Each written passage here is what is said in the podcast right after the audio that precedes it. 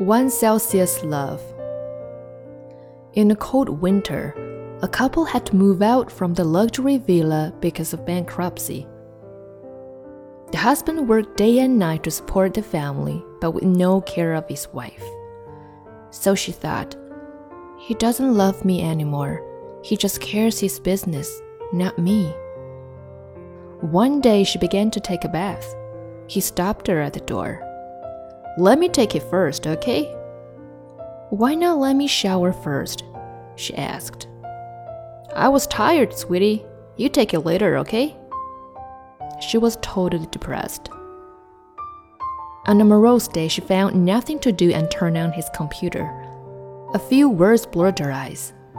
It was his diary. Today I was quite sad. She asked me why I was always taking the bath first, and I said to her I was exhausted.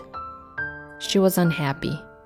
In her mind, I treated her not as well as usual, but how can I do? I was not as rich as before. We moved to the small apartment. There was only a shower at the bathroom. It was so cold to take a shower in such a freezing winter. But I found that if one person take the shower first, the room could get a little warmer.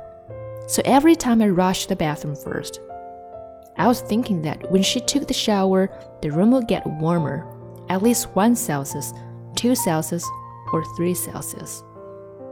Now I can't give her a comfortable life, bring her to the luxury restaurant, buy expensive dresses for her. But at least I can give her 1 Celsius love.